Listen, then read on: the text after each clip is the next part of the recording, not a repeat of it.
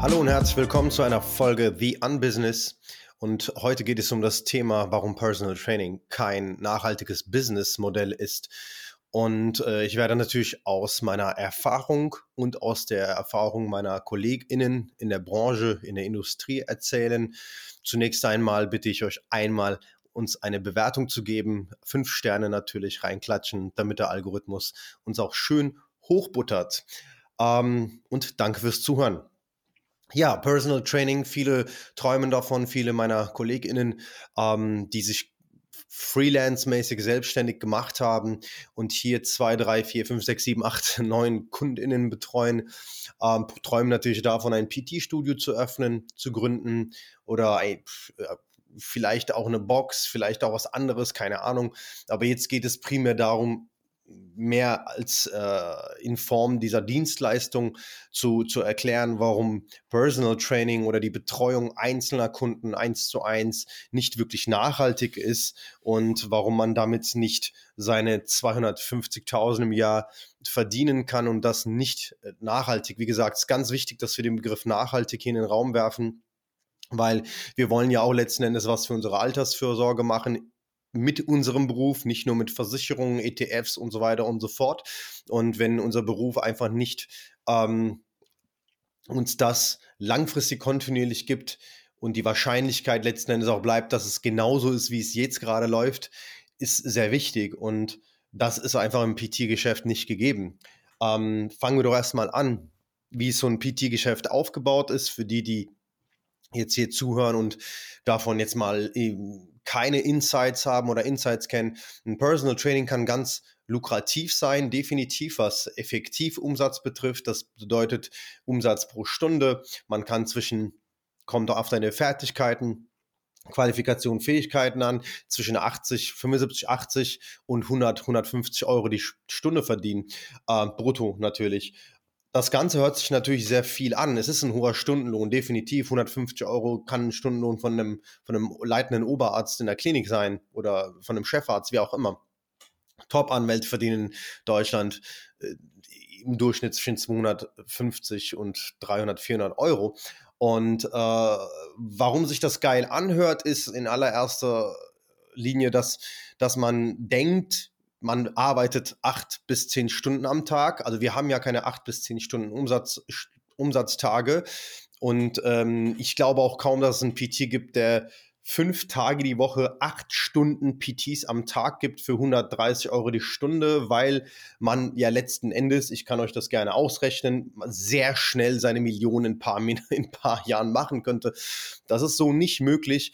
Die erste Limitation ist die Limitation der Kundenfreizeiten und Kundenterminierung. Also letzten Endes Zeit. Zeit ist immer der größte limitierende Faktor, sowohl auf der zu Seiten der KundInnen als auch zu Seiten der Coaches, weil man einfach nur diese bestimmten Stunden und Timeslots hat, in denen man Menschen betreuen kann, physisch eins zu eins.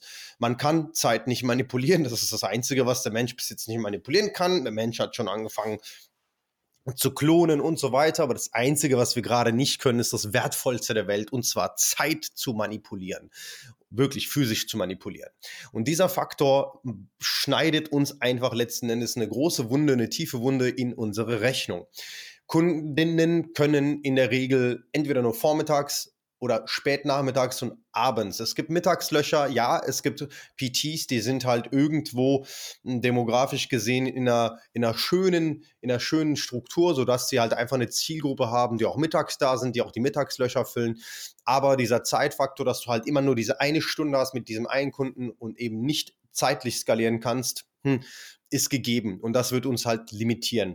So, ähm, deswegen äh, reduziert sich ja die die Wahrscheinlichkeit, dass man 9 to 5 PT-Stunden gibt, weil einfach das ein Traum von allem PTs wäre. Wenn ein PT wirklich 30 bis 40 Stunden 1 zu 1 PT die Woche gibt, egal wie, egal in welchen Timeslots, das ist schon richtig, richtig stabil. Also da braucht man auch theoretisch nichts mehr machen. Das ist dann einfach ein laufendes, routiniertes Geschäft und dann hat man einfach seine 100k im Jahr safe gemacht, aber das wird einfach nicht die Wahrscheinlichkeit sein.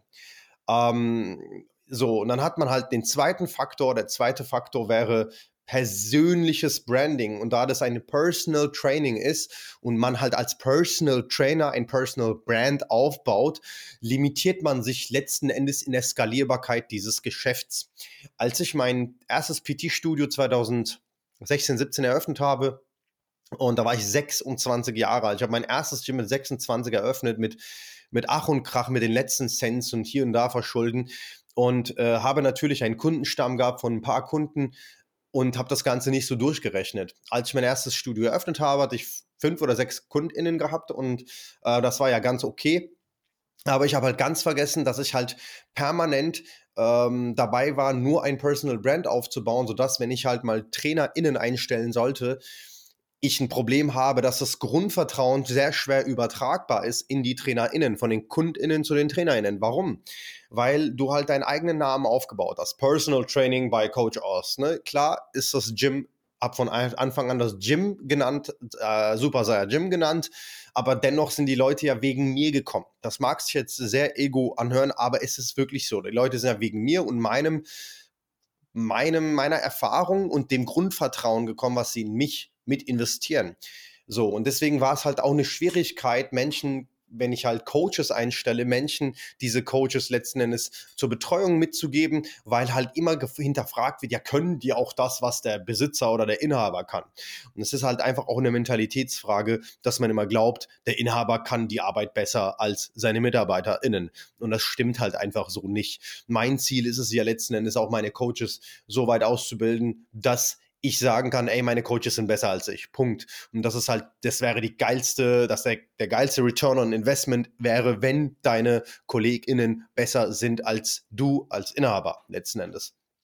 Ähm, dann hast du dieses Personal Brand aufgebaut und das ist halt eine Limitation, auch eine, irgendwo eine subjektive Limitation, weil Menschen ihr Vertrauen auch limitieren oder auf dich reduzieren.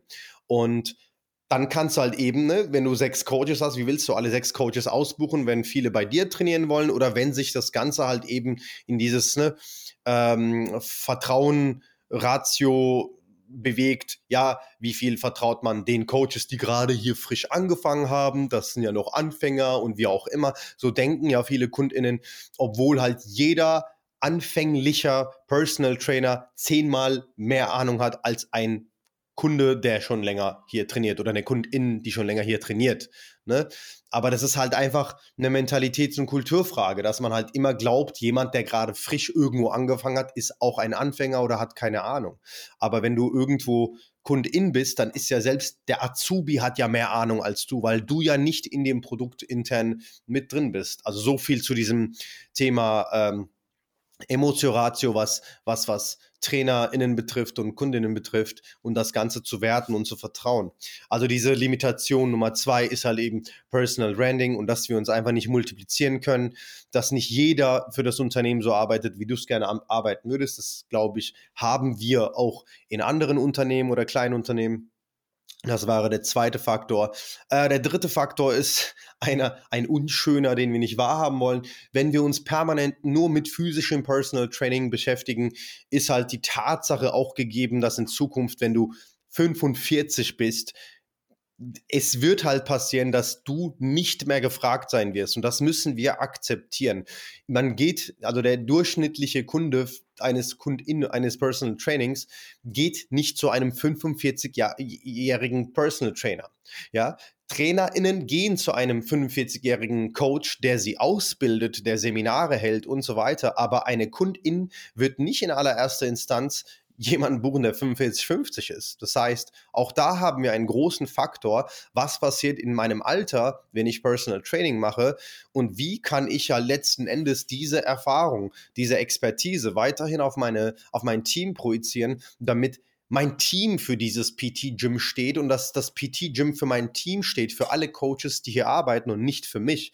Weil wenn das Gym nur für mich steht, dann habe ich im Alter ein Problem, weil mit 45 oder 50 wird mich keiner mehr buchen. Das ist halt einfach so. Man bucht sich halt jüngere Trainer. Und man ist halt auch so, ne, mit, ganz ehrlich, mit 50 will ich ja nicht hier stehen oder mit 45 und PTs geben. Das ist halt nicht mein Ansporn, weil das halt meines Erachtens auch ein Altersding ist. Es bedarf, oder ist es halt, hat so, eine, so seine Altersgrenze letzten Endes.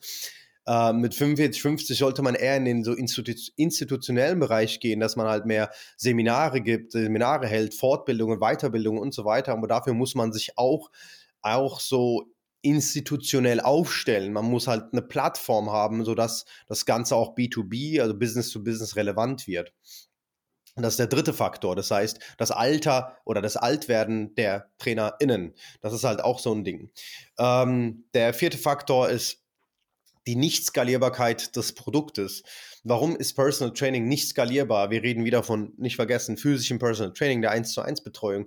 Was genau will man da skalieren? Ich habe jetzt die drei ersten Faktoren genannt. Nehmen wir mal die zwei Faktoren, die ersten zwei Faktoren und Allein nur der Faktor Zeit sorgt dafür, dass wir dieses Geschäft nicht skalieren können.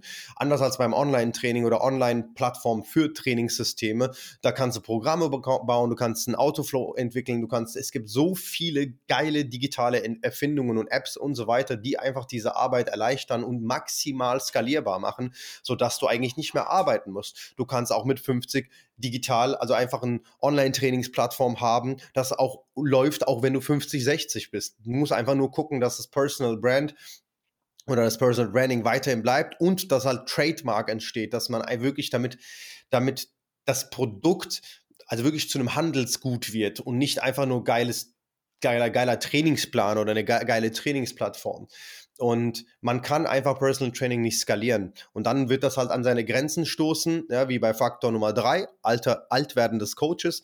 Es wird an seine Grenzen stoßen, damit man alt sein, dann merkt man, scheiße, ohne mich läuft das Business nicht. So, und wenn ich nicht auf der Fläche bin, verdiene ich kein Geld. Und das ist halt ein, ein Punkt, was vielen TrainerInnen wehtut, zu realisieren, fuck, das ist eigentlich kein Geschäft für die Zukunft.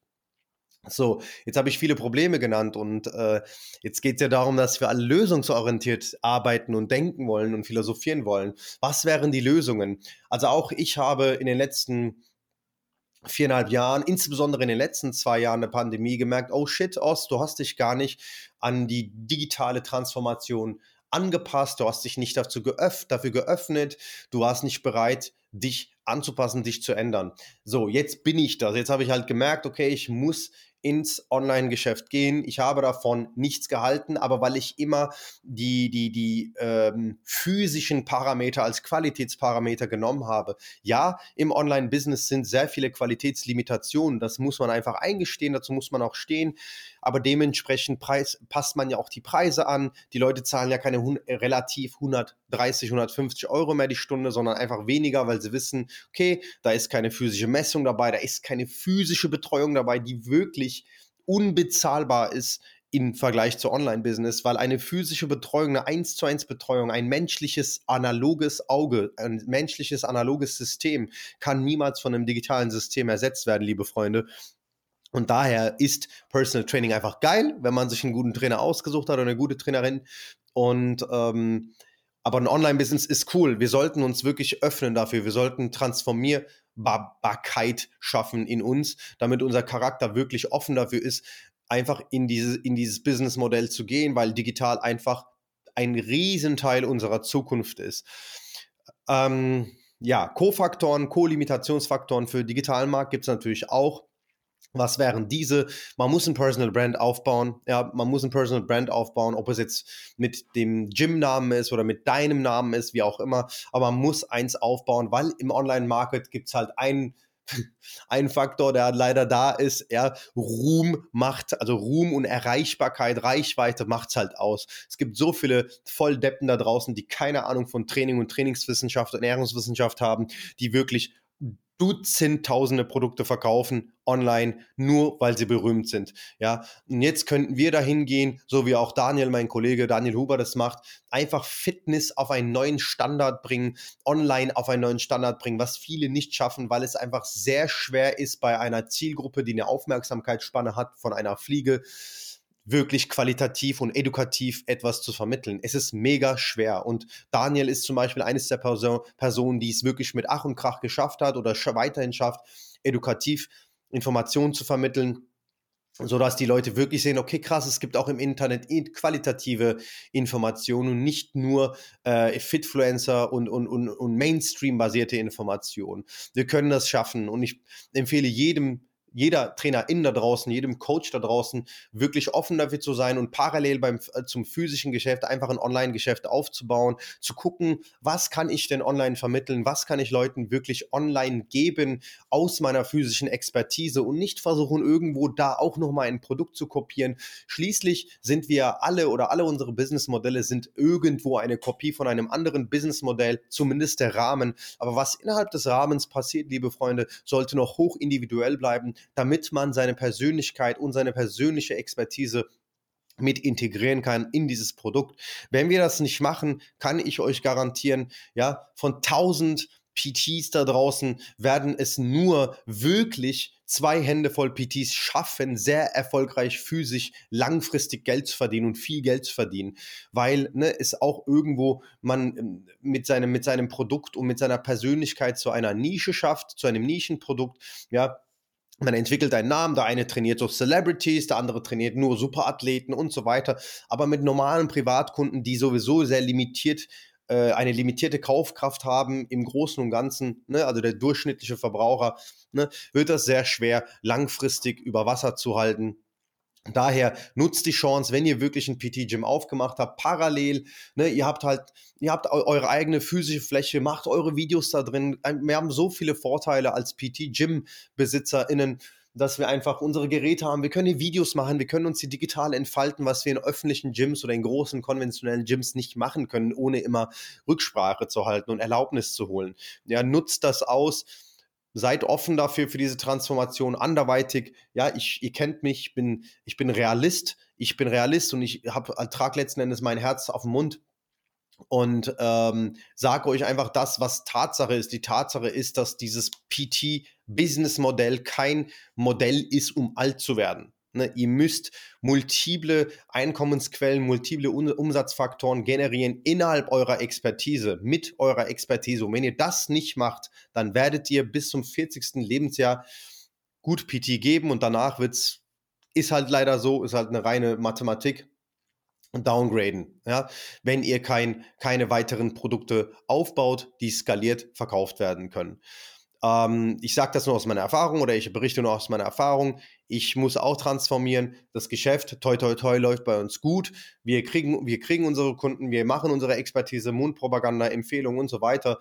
Und, und wir bauen das auf. Aber dennoch müssen wir vernünftig sein, rational bleiben und einsehen oder eingestehen, dass wir definitiv auf den Online-Zug aufspringen müssen. Mit einem hohen Standard Online-Produkte auf, aufbauen, verkaufen ist natürlich schwierig.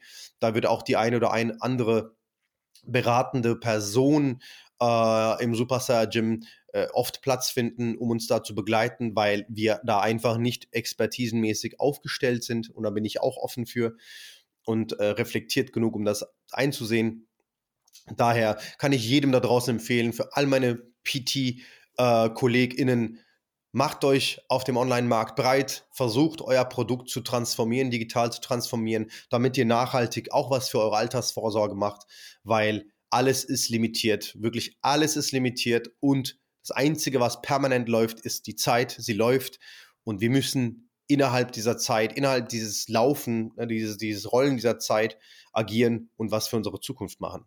Ja, vielen Dank fürs Zuhören. Wenn ihr noch nicht geliked habt, wenn ihr noch nicht bewertet habt. Ich würde mich sehr freuen auf fünf Sterne, damit auch unser Podcast oder mein Podcast hier, äh, The Unbusiness Coach Austin Friends, einfach auch mal hochgerankt werden kann, damit andere Leute unsere Stimmen hören und eventuell von unseren Ratschlägen und Erfahrungen profitieren.